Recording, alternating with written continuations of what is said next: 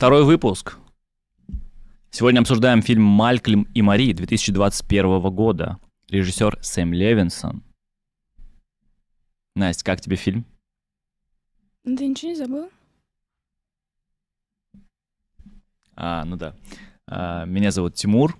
Я режиссер, сценарист и руководитель а, студии продакшена «Фактура видео». А это Настя, клинический психолог. И здесь мы обсуждаем фильмы, которые могут спасти вам жизнь. Но это не точно. Итак, фильм «Малькольм и Мари». На самом деле, когда я посмотрела этот фильм, он напомнил мне о том, что любовь — это такое странное и спонтанное чувство, которое случается с людьми. Я сразу вспомнила все свои отношения. И так сейчас будет список пидорасов, который сделал мне больно. Но нет, оставим это на сладкое.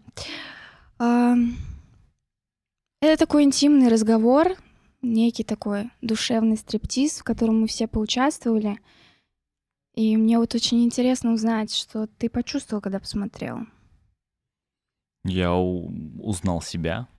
Я посмотрел на эту кошмарную ночь, которая бывала со мной много раз со стороны. И вспомнил, как же это сложно, как же это невозможно так жить, но это часть нашей жизни. И, блин, э, с точки зрения того, что это было очень жизненно, правдиво, э, в этом у меня вопросов нету.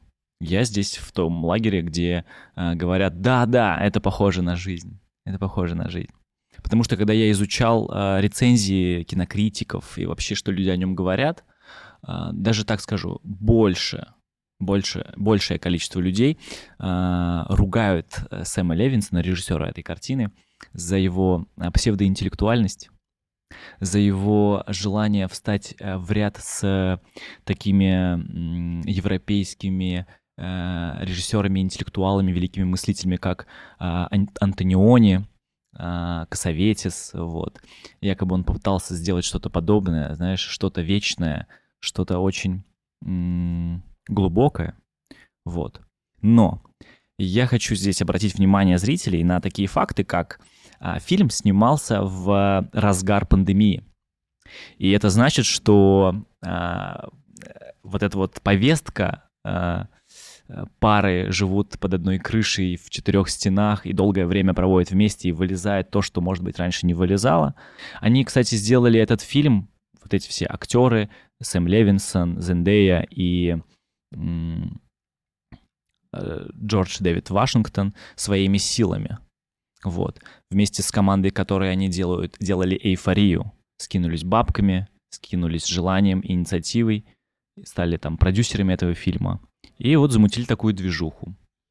Сэма Левинсона вообще очень интересная история. Мне кажется, во всех своих фильмах он затрагивает тему наркозависимости, каких-то деструктивных отношений и буллинга. Насколько я изучила его историю, он сам тоже подвергался буллингу со стороны зрителей, со стороны киноакадемии и вообще этой индустрии, в том плане, что его родители известны в киноиндустрии. Его отец Барри Левинсон вообще снял «Человек дождя», кстати, за который получил Оскар, и с этим связано очень высокое внимание к нему и требования какие-то завышенные. И многие писали ему и говорили, ну, конечно, как ты мог не пробиться, исходя из такой семьи. Вот, и своими картинами, мне кажется, он пытается показать, что неважно, в каком ты социальном слое сейчас находишься, неважно, да, какой у тебя заработок, какие у тебя водные на развитие, все мы люди, и все мы вот оказываемся на этой кухне, едим эти макароны, и рассуждаем о том, что больно каждому из нас, о том, что тревожит, затрагивает особенно тема отношений, да, которую мы сегодня будем очень сильно и плотно разбирать. Есть ли вообще здоровые отношения? Бывает ли созависимость? Как из этого выйти? Погнали по фильму. А, как ты думаешь, почему фильм вообще, почему режиссер выбрал именно черно-белую картинку? Сейчас такое время мало кто использует. А, Прием достаточно распространенный и для меня понятный. Это для того, чтобы сакцентировать внимание на эмоциях и чувствах актеров, и чтобы, а, ну, грубо говоря, не отвлекало. Вот. И чтобы больше было концентрации на эмоциях. Собственно, у нас есть э, два главных героя и больше никого.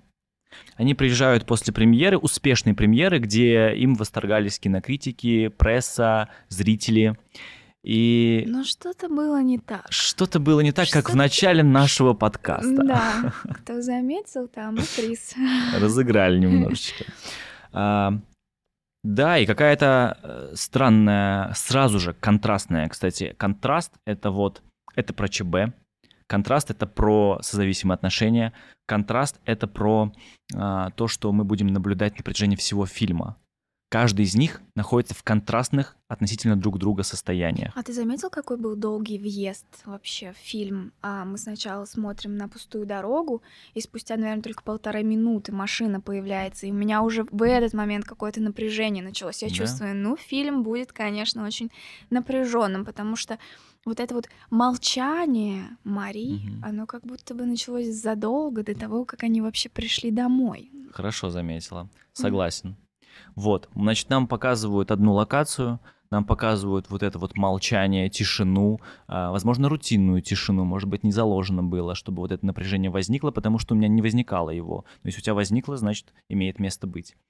Да, они приезжают в свой мирок, да, только свой. Вот это вот, а, говорят же, на а, парной э, семейной сессии, или как это, Был он такой? был он такой, да. Говорят, что у пары должно быть свое место какое-то общее, общее пространство. И вот именно туда заезжают наши главные герои. И вот там начинается разъединение, разделение настроений и состояний. И вот с этого начинается конфликт. Дележка территории начинается как эмоциональной, так Мгм. и физической, это точно так. И в какой момент ты понял, что пиздец неминуем? Вот Мне просто интересно. Со стороны я очень э, не объективно, может быть, смотрю с точки зрения там, потому что мне понятно было с первых секунд, потому что, блядь, у меня такая сцена была, ну вот буквально там за день-два до просмотра. И мне очень интересно, как ощущается это людьми, которые не, не погружены в такое состояние. Ну давай объясним зрителям, что там происходило. Значит, Да. приехали они на тачке в красивый, шикарный коттеджный дом, который снимает а, продюсерская какая-то компания для этого молодого, успешного уже Удобно, э, режиссера. устроились. Да. Заходят они, значит, в дом, и Зендея э, с недовольной кислой миной идет э, в туалет, э, и нам показывают, как она присаживается на унитаз. Вот, вероятно, для того, чтобы сбросить маски, да, как и в прошлом фильме нам там показали главного героя с дрочки, так и здесь показывают, как Зендея плюхается попкой на унитаз. Я думаю, что чтобы сбросить маски и понять, что сейчас можно ожидать всего, всего проявления внутреннего, да.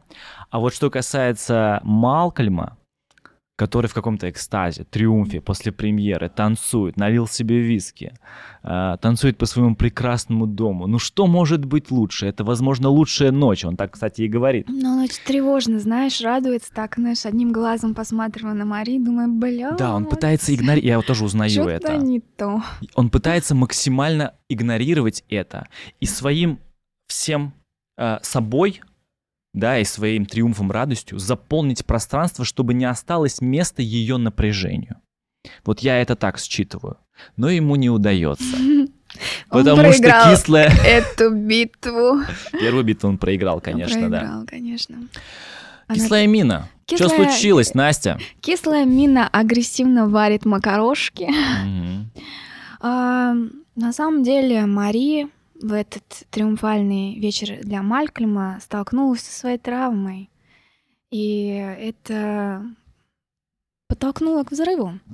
Ее обесценили, ее не заметили, ее значимость не подтвердили. Этот урод не похвалил ее, не поблагодарил на премии, хотя у него был какой-то огромный На список. премьере. Да, как у тебя в начале подкаста, кого Да. поблагодарить, да, а вот ее почему-то забыл. И для нее, как для личности зависимой, для личности с низкой самооценкой, с некой такой инфантильностью и жертвой, это был огромный удар.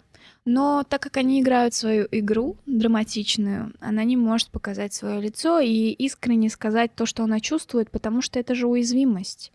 Как это я тебе скажу, что мне больно? То есть она Я буду молчит, тебя подковыривать немножко, чтобы ты чувствовал эту вину, чтобы ты сам ее чтобы почувствовал. ты почувствовал А не вину. я наябедничал и сказал, блин, мне так не хватало проявить свою уязвимость. Да, вот поэтому она молчит, да? Конечно, как ты думаешь, когда А. ты э, внушаешь человеку вину, и вот эти даже где-то полчаса, час, это твоя власть над ним.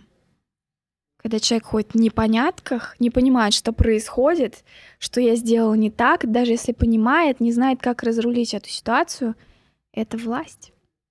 Слушай, а И- я почему-то наивно полагал, что она молчит, потому что пытается подавить эмоцию, сдержать ее и действительно, ну, попытаться не испортить ему вечер. Нет? Серьезно? Ну, блин, а, я не думаю, что она пытается не испортить ему вечер. Вот когда ты кому-то не хочешь испортить вечер, ты будешь э, с лицом говна ходить и делать вид, э, что что-то произошло, но вообще все в порядке, все нормально. Спокойной ночи, неважно, что 15.00 на часах. Знаешь, как я это расцениваю? Когда у меня такое подобное случается, а такое подобное случалось, а, У меня тоже. я пытаюсь действительно не испортить вечер своим э, выплеском там агрессии, злости, да, обиды или гнева, но, блин, э, мне все равно больно там и неприятно, и это не позволяет мне играть веселого человека этим вечером. Поэтому я стараюсь держаться просто в нейтралитете. Да, действительно, кислая мина, она не веселая, но она не фонтанирует, не кричит, не ругается, не орет и типа сдерживает эмоцию. А ты при этом говоришь, что все нормально. А, если меня спрашивают, то нет, я никогда этим не страдаю. Меня бесит, когда люди, девушка, например, говорит, все нормально.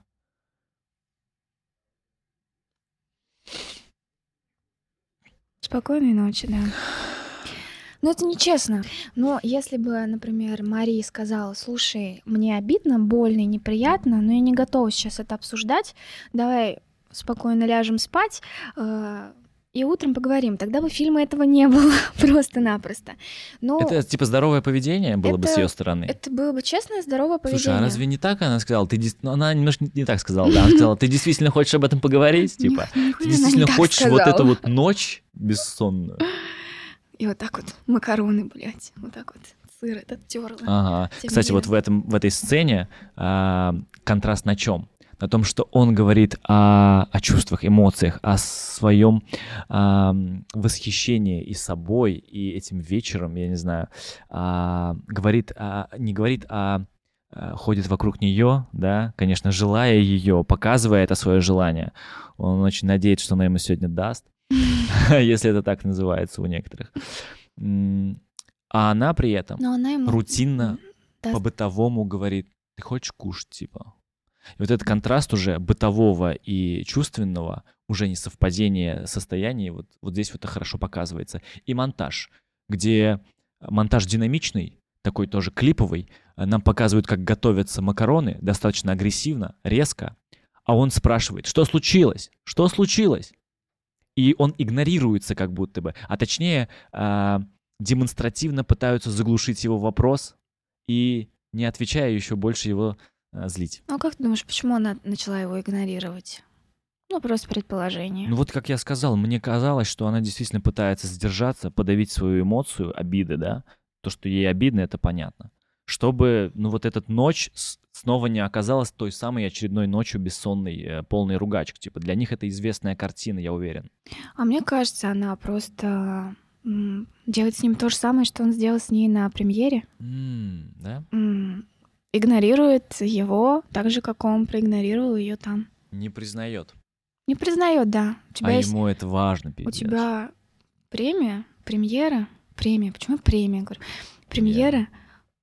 Да, обычный четверг.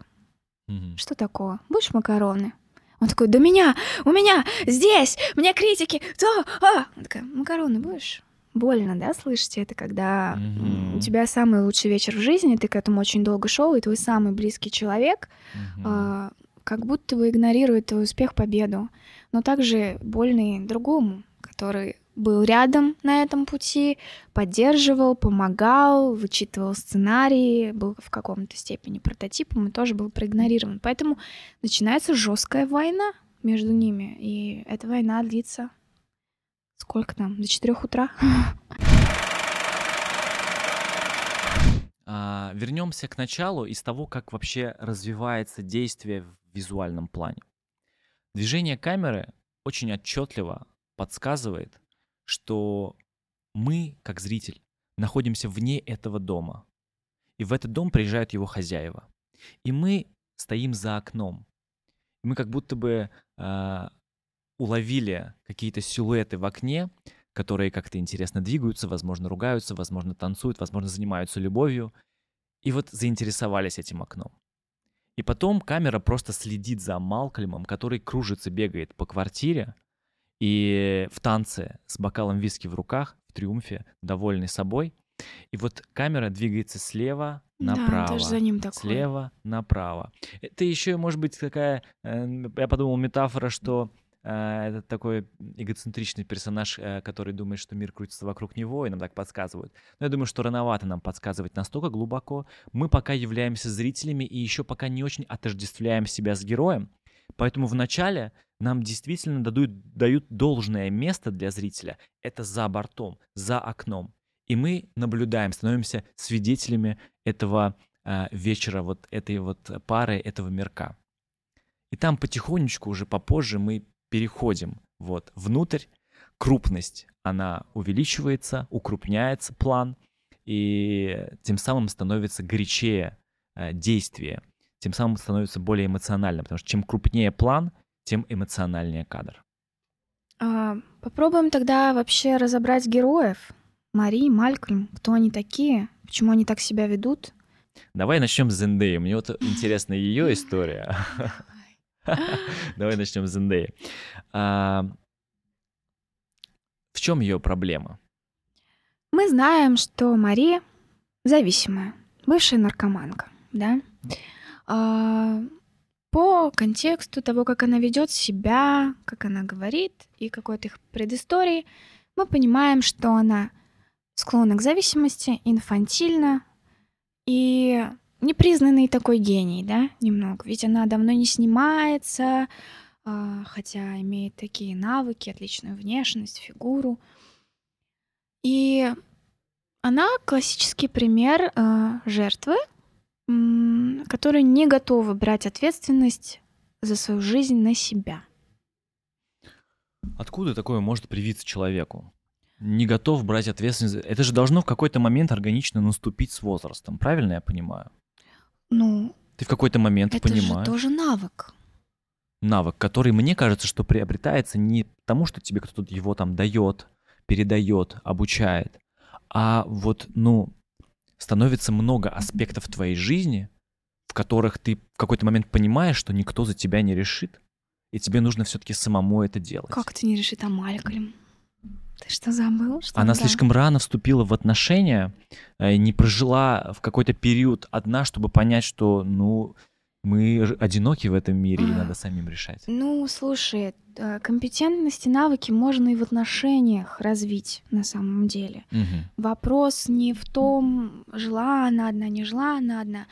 Вопрос в том, что Малькольм и Мария — это два человека, э, которые полностью совпадают травмами, и поэтому они как э, слайм слиплись, в слиянии живут, кайфуют, им очень классно, и больно от этого тоже.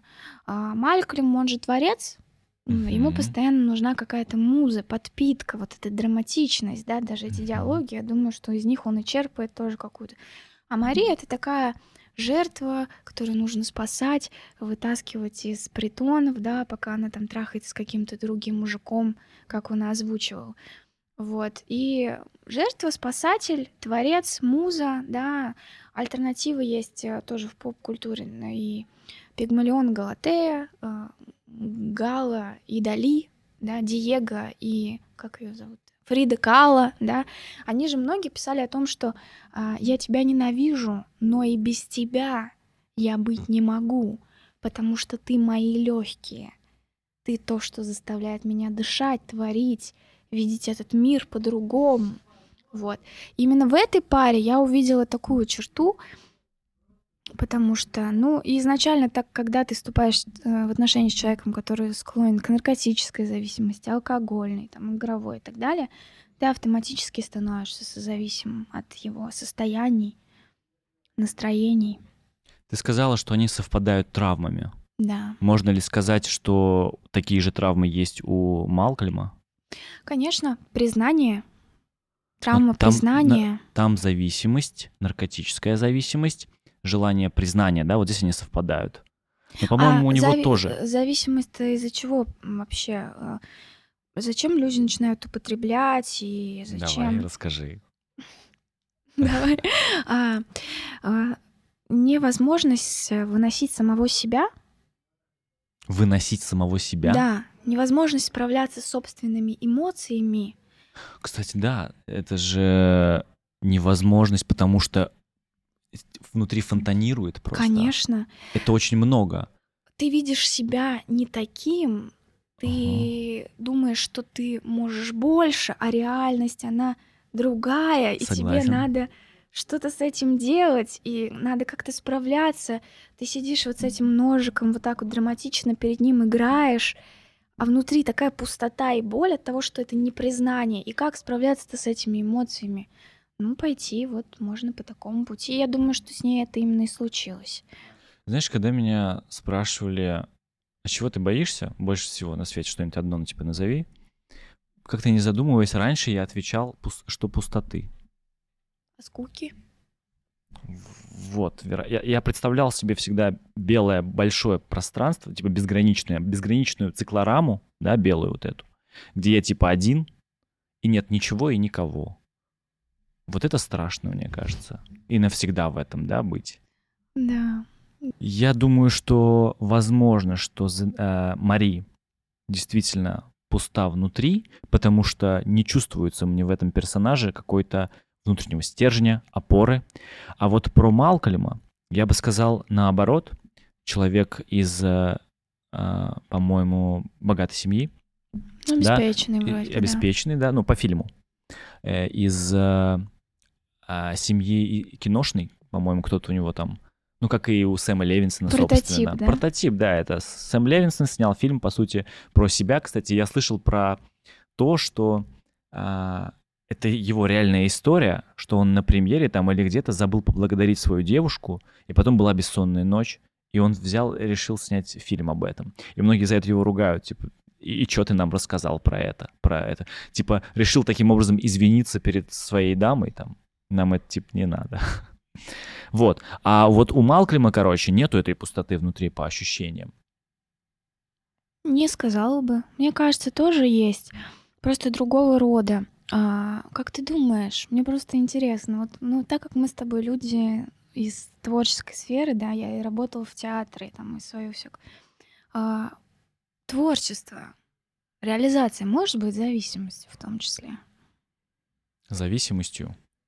Я точно могу сказать, что творческое занятие, творческое дело, занятие искусством, оно очень э, соприкасается с э, темой зависимости, с темой признания, с темой боли. Точно. Вот это я могу точно сказать. А, Мне кажется, что человек, который э, занимается искусством, творчеством, он любой человек, кто этим занимается, жаждет признания. Какого-то признания и видения его мира. например. Э, Видение мира, типа таким, да, как он, каким он его видит, картины мира. Признание его картины мира. Вот. Откуда это? А, немножко свою историю расскажу. Давай. А, Я работала в театре. Мы ездили на, на театральный фестиваль в Новокузнецк. А, И обратно ехали в поезде с ребятами, с режиссерами. Они как-то меня сильно обидели. Мне было лет 20, наверное. Что-то я уже не помню, но я сидела и плакала на плацкарте, грустным, тоже кислой миной вот этой. И мне сказали такую фразу. Настя, не надо плакать. Никто не любит тех, кто плачет. Если ты хочешь быть в искусстве, ты должна страдать. Но страдать тихо, внутри, прожигая, переживая эту боль. Я такая в 20 лет. Должна страдать.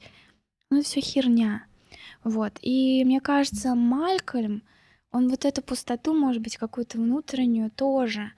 Ну, не может человек э, сплестись с человеком с да, зависимостью, если у него к этому тоже нет предпосылок. Но говорят психологи о том, что если мы вот так сцепляемся, то мы сцепляемся своими травмочками в нездоровых отношениях каких-то. Вот.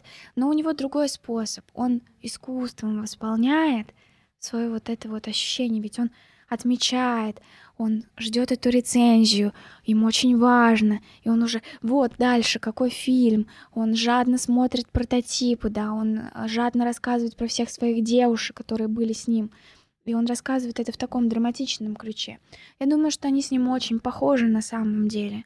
И Мария, и Малькольм, у них одна цель э, — почувствовать свою значимость в этом мире.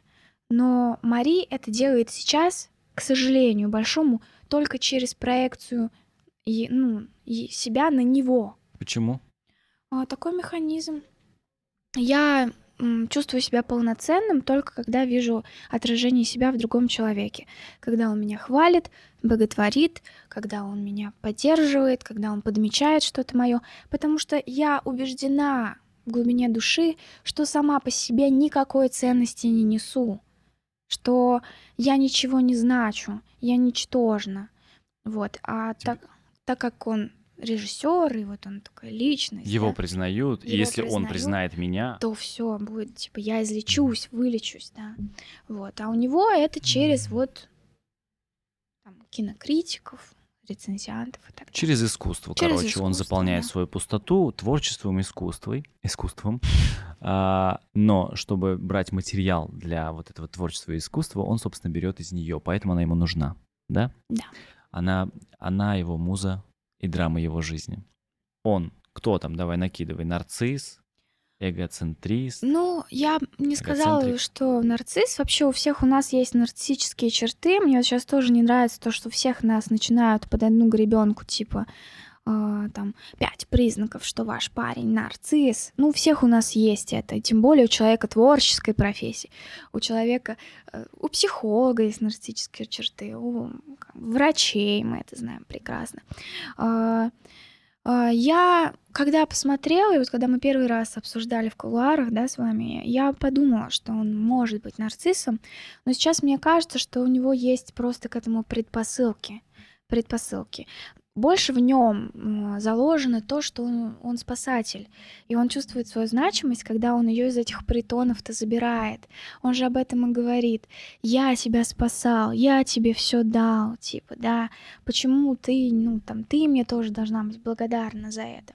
Это же тоже такой механизм. Я вижу свою значимость через тебя, через Мари, когда понимаю, что я делаю твою жизнь лучше потому что сам по себе я тоже себя не чувствую полноценно. Теперь понимаешь, почему они похожи и отражаются так друг в друге?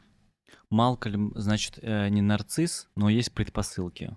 Что это за предпосылки? Давай, может быть, вспомним даже какие-то сценки. Ну, ну во-первых, что он э, танцует в начале фильма. Да, вообще, кто да? танцует нарцисс. Нет. Вот, э, можно нет, ли нет. это? Нет, нет. нет нельзя. А, я думаю, что как раз в вопросе с э, благодарностью, с речью, он поблагодарил тех, э, кого он может использовать в дальнейшем в своей работе, mm-hmm. от тех, э, от кого он ждет одобрения, от авторитетных людей. Mm-hmm. Он хочет казаться классным, успешным, а Мари для него это как должное. Она же уже есть, она меня и так признает. Mm-hmm. Вот. И у нарциссов есть такая штука, мне нужно казаться, а не быть. А, и вот эта искренность, да, а, какая-то там любовь, эмпатия, это вот дома, на кухне, дома, в спальне, и то не всегда. А вот на публике я должен казаться, я должен как можно больше авторитетных лайков собрать, чтобы подпитать вот эту свою значимость снова. Я думаю, что именно это и основная как бы вот конфликтная история в нем, а что это не первая вообще история у них, что он, скорее всего, часто так делает, что кого-то он больше ставит в пьедестал, чем Мари. И ее это очень сильно обижает, потому что для нее он все, а она для него ведь не все. Для него все это его искусство, это И кто из них прав, кто виноват? Никто. Давай разберем, попробуем понять. А, она могла ли и должна ли была а, обидеться на него а, за вот такую, как казалось бы, мелочь, хотя для нее может быть не мелочь. Могла, конечно. Должна, не должна, не имеем права рассуждать. Мгм. Но тут видишь две стратегии поведения, да? Что такое вообще созависимость? Вот скажи, как ты слышал об этом, мне просто интересно.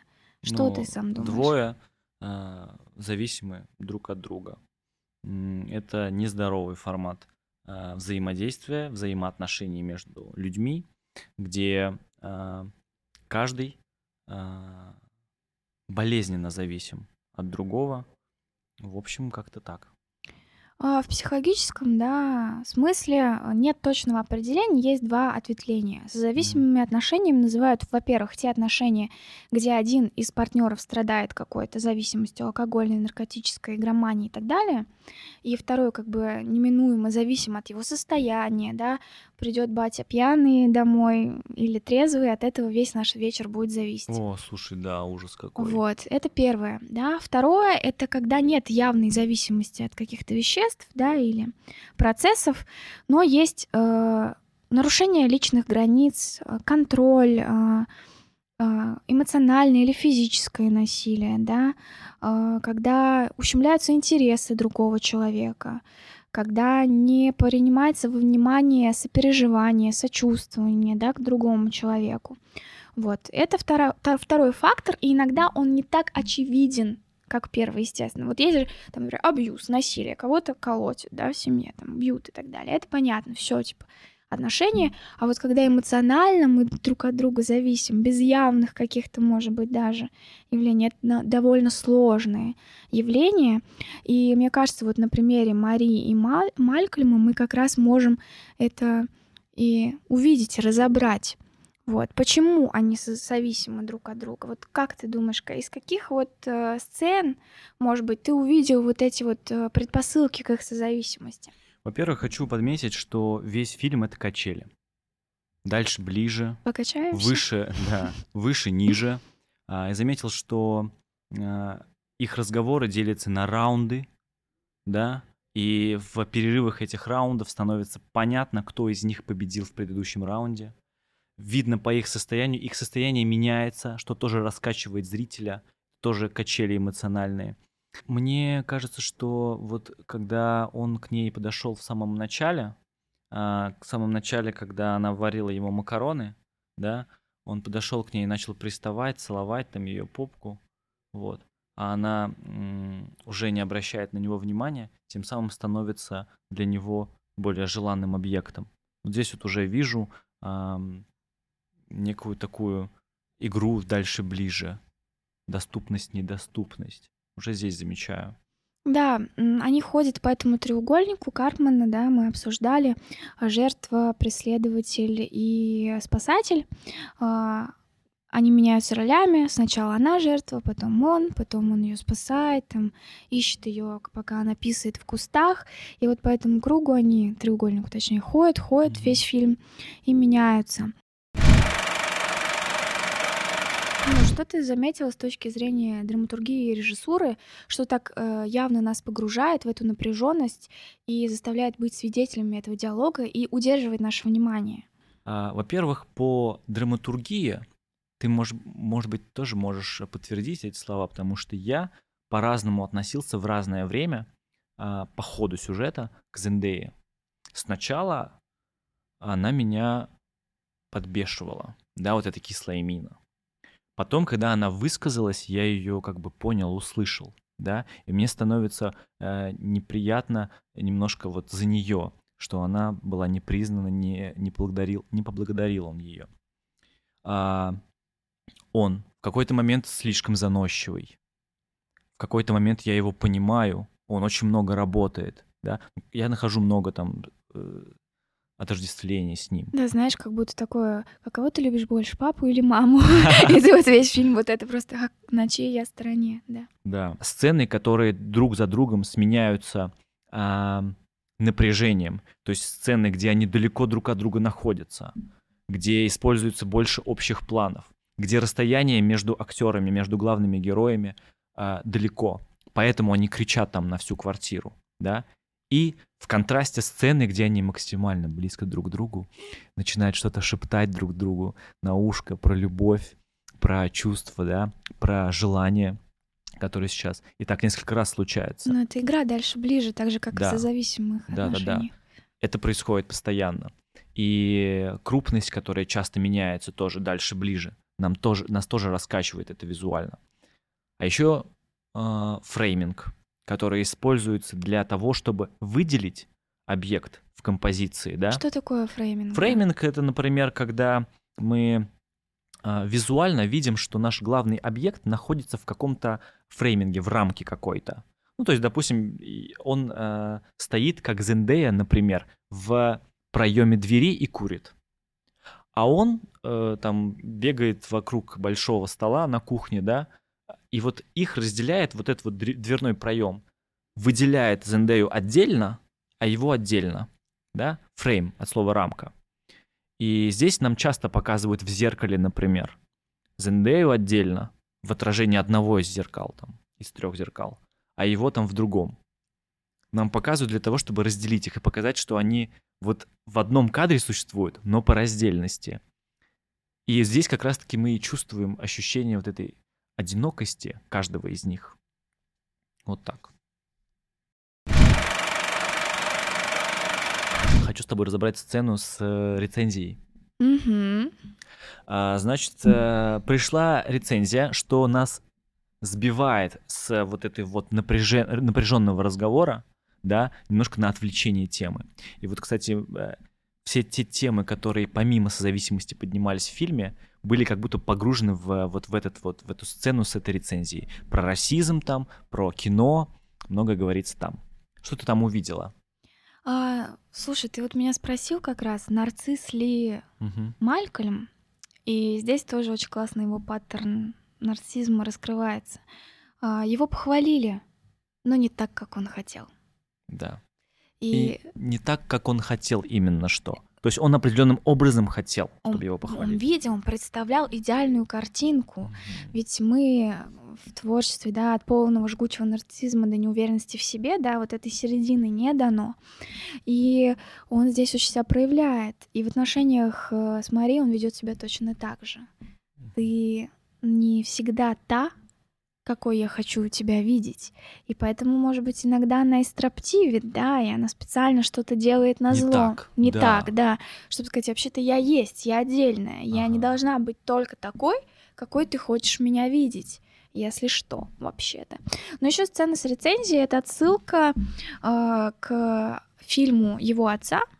Его отец снял какой-то фильм про черную. По-моему, про а, это отсылка к его фильму, к Сэм, фильму Сэма Левинсона фильму, «Нация да? убийц». Да. А, какая-то журналистка из LA Times а, раскритиковала его фильм, поэтому, по-моему, и в фильме тоже а, рецензия от журналистки LA Times, по-моему. Да, ну, в общем, а, он хотел, чтобы его, как и нарцисс любой, увидели его глубину, вот это вот внутренний, да, а они увидели опять поверхность, политический подтекст, вот этот вот расизм. Да я вообще не это имела в виду, чуваки. Это моя глубина, это чувство, это переживание. Я хочу, чтобы вы уважали мою глубину. И он же ужасно хочет, чтобы и Мари в этот момент уважала его глубину, да. Она безумно этого хочет. Она сидит и говорит, ты шлюха плохо. Ты просто проститутка, кинематографическая проститутка, как бы. Потому что вы все снимаете эту пошлятину социально одобряемую. Нет в этом глубины, и она здесь его тоже очень сильно подкалывает, вот это противостояние. Я думаю, что она не считает, что он посредственность. Да, конечно, Но она так сказала. Вот это вот ну. желание сделать больно, мне кажется, у нее выражено больше, чем у него. Он один раз позволяет себе это сделать, когда она лежит в ванной. Вот, кстати, вот эта тема лежит, стоит, постоянно преследует. Первое, когда э, ложится э, Малкольм на кухне, а она стоит. Да, хочу заметить, что тот, кто лежит, всегда в более влас... в, в положении власти находится, что интересно. Да, не наоборот. А другой человек стоит и как будто бы не может найти себе места. Вторая сцена, вот, например, может быть, там что-то еще было, по-моему, что-то еще было. Вот я помню, когда вот рецензию он читал, он там бегает, суетится, Она орет, так- кричит, так просто. а она лежит на диване. Лежит на диване. Давай, давай, тревожься, чувствуй, чувствуй Да. эту ненависть к себе, Да. чувствуй нере- нереализованность. Но она этого делает, наверное, больше в этом фильме и в, в в этом пространстве, только потому, что он нашкодил, как бы. Если бы она нашкодила, может быть, там. А, ну то, ты права, я думаю, да. Может быть, роли бы и поменялись. Тут как бы все равно же он слегка-то чувствует себя виноватым. И поэтому Мгм. у нее есть вот это вот, да. Карт-бланш, и она пользуется Да. этим вообще сполна. Этот поинт у нее точно есть, и она решила отыграться, блядь, за всю Монтану просто. Единственный момент, когда он там... Не единственный момент, а момент, с которого он позволяет себе в итоге тоже пойти в атаку. И, блин, мне так нравится. Он говорит, я же тебя уничтожу сейчас. Типа, Да, когда и- она в ванной лежит, Ну, ты тоже, да, конечно. и он э, начинает говорить вообще всю правду матку, откуда были списаны э, э, там Имани, вот эта героиня его фильма, да, э, Малкольма. Сука, они же знают уязвимые места друг друга и специально туда бьют. Он знает ее слабость, он знает, что главная ее слабость в том, что ее с кем-то сравнивают, и она не хочет этого сравнения, и он, сука, туда бьет. И она тоже. Сколько раз она ему сделала больно. Ну, и Пора и в его атаку пойти, Э, дайте наказать. И она его бьет. Вот. Эх, Она первая начала. ну не знаю, он первый начал, он ее не поблагодарил, как ты. А, Дальше. Я хочу еще вот этот момент а, с одеждой обсудить. Заметила, что а, вот эта тема быть э, эго, быть, казаться, и оно в- вот в одежде прослеживается. Долгое время э, в фильме Малкольм не раздевается, ходит в рубашечке, в галстуке, как я. Он продлевает момент своего успеха. Да, вот этого э, триумфа эго. А она как можно быстрее хочет снять с себя это, потому что ей некомфортно, ее эго пострадало. И смыть этот вечер она идет в ванную. Да, Как бы она да. хочет э, смыть это ощущение. Она же еще говорит, «А, мне же сопереживали там а, твои, твоя актриса, я забыл, как ее зовут. Мгм. А тебе не было обидно, что вот он тебя не поблагодарил? Мало того, что она это испытала, так другие это еще заметили и подсветили. Мгм. Поэтому, естественно, она хочет от этого скорее избавиться. Да. А, но он потом тоже а, раздевается, ближе к концу, только он потихонечку раздевается. Сначала снял там рубашку, ходит в майке, а, потом нам показывают, как они уже легли спать, или все-таки у них был секс? Вот еще что хотел обсудить. Был ли секс? Был ли секс? Вопрос хороший, но слеза томно катящаяся из глаз была точно. У Марии... В И- ванной, когда она лежала? Нет, когда на полу, помнишь, когда он сказал, сейчас И я в ванной, попа- когда лежала тоже. я пописаю, вернусь, давай жди меня, я там. Ага. И у нее слезка так из глаза. Очень, очень болезненный момент. А, Мне напоминает о том, когда ты, несмотря на то, что человек с тобой рядом, и буря эмоций, ты себя бесконечно чувствуешь одиноким в этот момент и не знаешь, как это одиночество, как эту пустоту вот здесь заполнить. И вот Стоит только ему отойти пописать, и, она, уже ревет, уже блядь. меняется состояние. Ну, Так же и наоборот. Стоит ей только пойти пописать там за кустик куда-то почему-то на улицу, он бежит за он ней. бежит за ней ис- искать ее. Здоровая ситуация? Ты мои легкие, Не думаю. мои легкие. Да. И здесь я м, узнаю себя. Вот это вот, знаешь, головой понимаю там, что как будто бы так не должно быть. Вот такие ночи бессонные в ругачке, в конфликтах не должны быть в моей жизни, да? Но это происходит там в моих отношениях иногда. Понимаю. Но понимаю, что без этого человека я не могу и как будто не хочу. Я вчера решила сделать себе укол для того, чтобы больше сегодня быть в материале просто и прочувствовать. Я прочитала переписки свои в своих прошлых отношениях. а, В одних условно здоровых отношениях, в других вот болезненных, созависимых. И мы же записываем кружочки в Телеграме друг другу. И вот я видела, как просто из моих глаз в этих кружочках утекает жизнь во время этих отношений, и какая я другая, когда обо мне заботятся, когда у меня есть пространство. Это очень больно, это тяжело. Многие через это проходят. Я думаю, стоит рассказать вообще, как понять, что я в этом, что это ненормально и что с этим делать. Обязательно. Мне кажется, для этого мы и записываем А этот что, подкаст. что вот ты делаешь для этого? Для чего? Для того, чтобы справиться Справиться с чем? М, с этими состояниями в отношениях. Смотри, я в отношениях, которые эм, выглядят чем-то похожи, ну, от этой вот э, бессонной ночью, например, а, уже 6 лет, вот, и по-прежнему в них.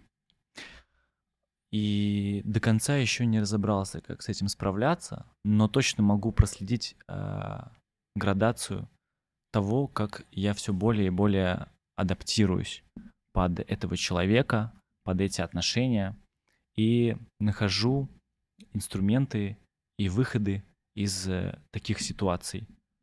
Да. Инструмент один на самом деле. Это любовь, ну, честно говоря. Ну, честно, да. Честно говоря, выход один — это любовь. Очень много сейчас в соцсетях говорят о том, что если вы в созависимых отношениях, бегите без оглядки, спасайтесь, ничего с этим сделать нельзя, все кончено. Я же хочу поддержать тех людей, которые... Поддержать тех людей, которые... Да, в этом 6 лет. Вот. Ну и себя в том числе. Я тоже была в таких отношениях. У меня тоже есть паттерны. И мы все в этом можем оказаться. В этом нет нашей вины, но в этом есть наша ответственность. Ответственность, как с этим справляться. Поэтому есть несколько паттернов, которые говорят о том, что вы в созависимых отношениях. Это когда вы понимаете, что вдруг в какой-то момент вашим всем миром стал один человек. Когда свои потребности вы ставите назад и в первую очередь удовлетворяете потребности другого человека.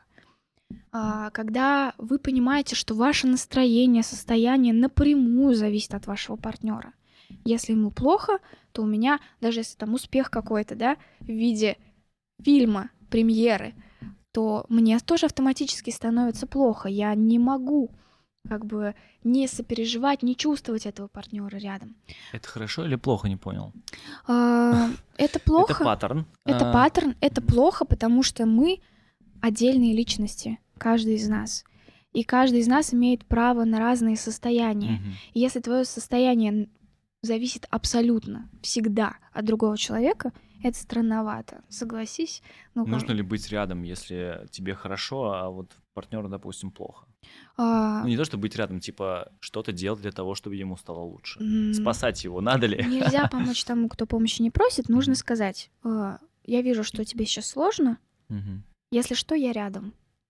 Когда нужно будет, я здесь. Постучись, я отмечаю с пацанами в массажке. Позвони мне. Но там, скорее всего, не ловят. В общем, я приеду к 6 утра. Да. Надеюсь, ты останешься Да, жива. ты там как-нибудь сама. Ужас какой. Надеюсь, я это вырежу. Да, тебе не простят, чувствую. Что еще про созависимость? Да, э, плюс э, бывает такое, что человек вас держит в неопределенности, например, да, м. не понимая, мы в отношениях, не в отношениях, э, постоянно как бы кон- контролируют. Еще есть такой момент. Ты не пойдешь с пацанами в массажку, блядь, потому что я, я пойду с тобой, буду сидеть рядом, я буду читать твои переписки, э, я буду постоянно контролировать, проверять. Подытожим, да, нет доверия, нет чувства безопасности в этих отношениях, и постоянно, перманентно какая-то тревога присутствует. А вдруг человек уйдет? А вдруг я что-то сделаю не так, а, и он решит от меня уйти, да?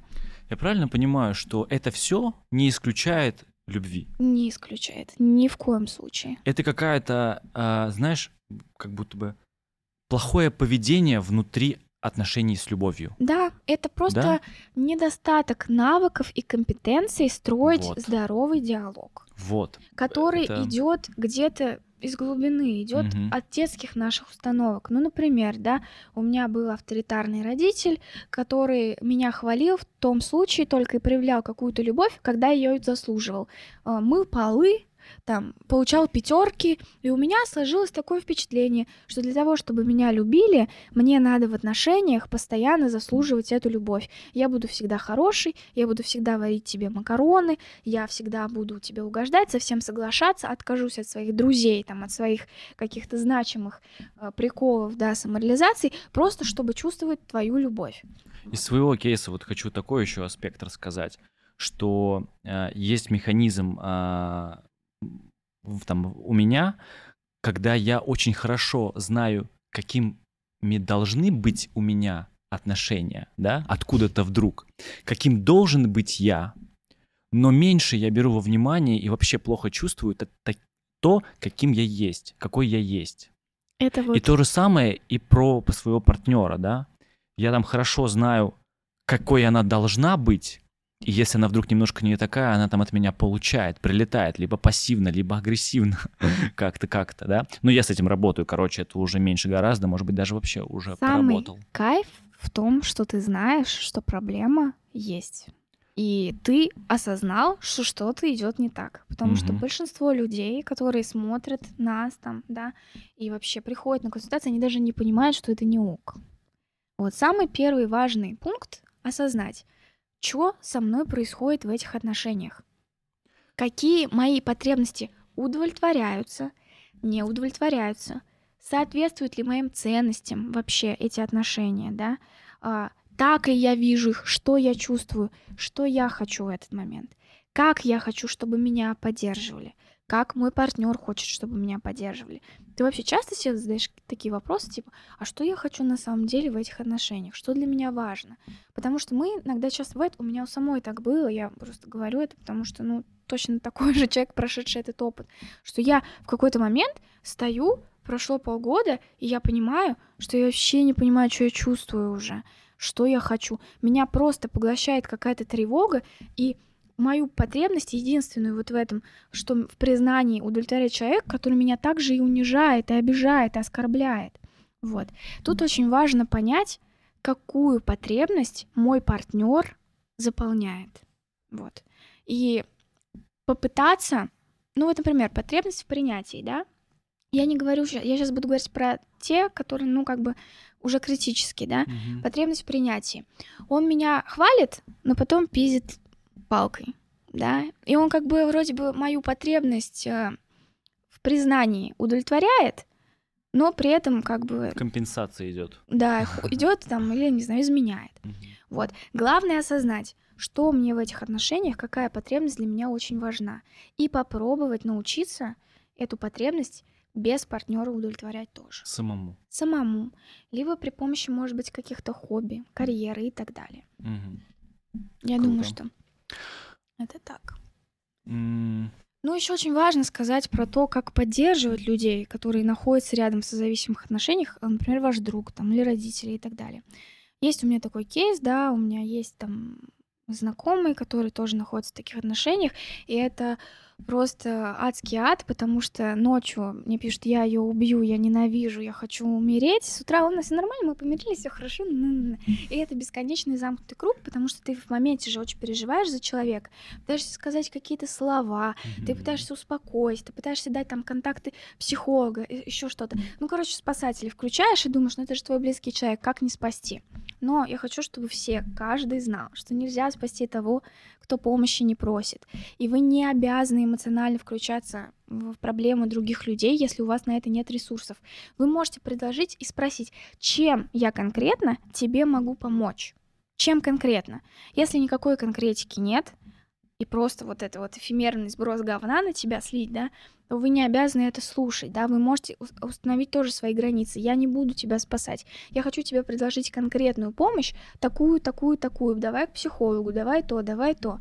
Если человек а, выбирает, ну как бы, пока быть в этом, вы его не вытащите, к сожалению. Вот, поэтому, если вы чувствуете какую-то вину за то, что вы там кого-то не спасли в какой-то момент, не чувствуйте, пожалуйста. Я вас очень прошу. Очень много пишут, да, людей. Вот у меня друг в такой ситуации. Что делать, как спасти? Никак, пока он сам этого не захочет. Хочется ли тебе спасти Малкольма и Мари? А, нет, мне кажется, им все нравится. Мгм. Мне кажется, что у них все достаточно неплохо, потому что они хотя бы разговаривают и говорят честно. Пусть и не сразу, пусть это через там макароны, обзывательства, но к концу же мы приходим к тому, что она сидит, говорит, я просто хотела, чтобы ты сказал мне спасибо. А представь, если бы это она сказала в самом начале. Спокойно, без манипуляций. Я думаю, что он не стал слать ее нахуй, как бы, и сказал, слушай, сорян, да, ну, типа, реально, ты мне очень важна и дорога. Он же ведь не специально это сделал. Он не специально. Он реально же- просто забыл, Он забыл. потому что ему важнее действительно упомянуть тех, кто, чье мнение важно ему, как бы авторитетно, да, э, ну, как будто бы нет в этом действительно какой-то трагической ситуации в том, что он забыл. Ей, понятно, обидно, но если только на его сторону посмотреть, не со зла, не специально. Да, конечно, нет. И здесь мы приходим к выводу о том, что здоровые отношения — это иллюзия. Они не бывают в абсолюте, точно, сто процентов.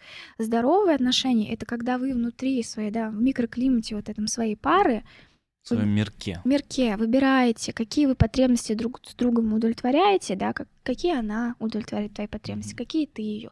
И вы учитесь просто со своими особенностями, нарциссическими, жертвенными, там, не знаю, зависимыми, искать выход, разговаривать. Да, а потом, после того, как вы научитесь удовлетворять вот эти потребности в одиночку, вы просто расходитесь, правильно я понимаю? Потому что скучно становится, неинтересно, и вы уже друг без друга можете. Я правильно понимаю? Ну, ты же сказал про любовь. Да, есть любовь, которая все-таки у Малклима и Мари присутствует, Сто мне кажется. процентов. Что происходит в фильме? Давай обратим на это внимание. Вначале, как я говорил, мы стоим за бортом. Мы смотрим в окно и наблюдаем там вот в этом мирке происходящее какое-то действие, да, такое спектакль. Нам интересно. В самом конце фильма, когда они уже поспали, по-моему, поспали на одной да, кровати да, же, да? Да, да. Утро, Они утро. просыпаются, он не находит Он ее в постели. тревожно ее ищет. тревожно начинает ее искать, выходит из дома, и мы видим потом, находясь уже внутри борта, да, то есть в их комнате, в их спальне, наблюдаем изнутри наружу и видим там во фрейминге, в рамочке, где они уже вместе и встречают новый день. О Это- чем бы это? О чем это для тебя? Это история про то, мне кажется, классная фраза вообще нашего подкаста, что надежда есть. И если вы находитесь в созависимых отношениях, вы любите друг друга, но тут очень важный аспект, не забываем. А спасти отношения могут только двое. Если кто-то из вас не хочет или не готов там, пойти к тому же самому терапевту на семейную терапию, не готов менять свои установки, не готов признавать ошибки, ничего не получится. Сто процентов. Но если вы оба готовы друг друга слушать, говорить, а, осознавать, что вы манипулируете сейчас, осознавать, что вы друг друга иногда обижаете, но ведь это нормально, но мы не можем не ссориться, но при этом стараться сделать все, чтобы это минимизировать или как-то направлять в другое русло, да, эту энергию, может, злости, негатива, там, не знаю, пойти вместе пострелять, не знаю, в манекен. Сказать, ну что-то так злостно, давай что-нибудь сделаем вместе такое, чтобы выплеснуть это. Если вы ищете эти пути, то надежда есть. Я думаю, что отношения, в которых есть любовь, даже если они склонны к созависимости, можно спасти. Но если это хотят оба. Любовь спасет вас. Любовь спасет, а психолог в этом поможет. Поэтому, Мгм. если вы чувствуете, что не справляетесь в одиночку, то Ты спросила вот, а, для чего фильм, да, зачем он это снял? И я попытался ответить, и вот сейчас я могу наконец-то на это ответить. давай. Чтобы мы посмотрели со стороны на это, да, а потом в конце фильма мы окажемся внутри и посмотрели на себя. Конечно. Вот и оно. И ответили на важные вопросы, да, еще раз повторю. На те вопросы, которые Да. ты здесь озвучивала. да, Конечно. действительно. Используйте эти вопросы вообще в своих отношениях. Это очень важно. Какие потребности удовлетворяет мой партнер? Что я хочу? Какие Мгм. ценности для меня важны? И обязательно обсуждайте это вместе. И тогда таких драматичных сцен будет меньше, но, Но не без них. но не без них. Да. В общем, смотрите «Малкольм и Мари» 2021 года от режиссера Сэма Левинсона, от режиссера «Эйфория». А, Вместе со своим партнером смотрите в одиночку, смотрите с друзьями. Но если у вас есть партнер, лучше с ним и затем обсудить это все вместе. Спасибо, Настя. Спасибо, Тимур. Всем пока. Пока.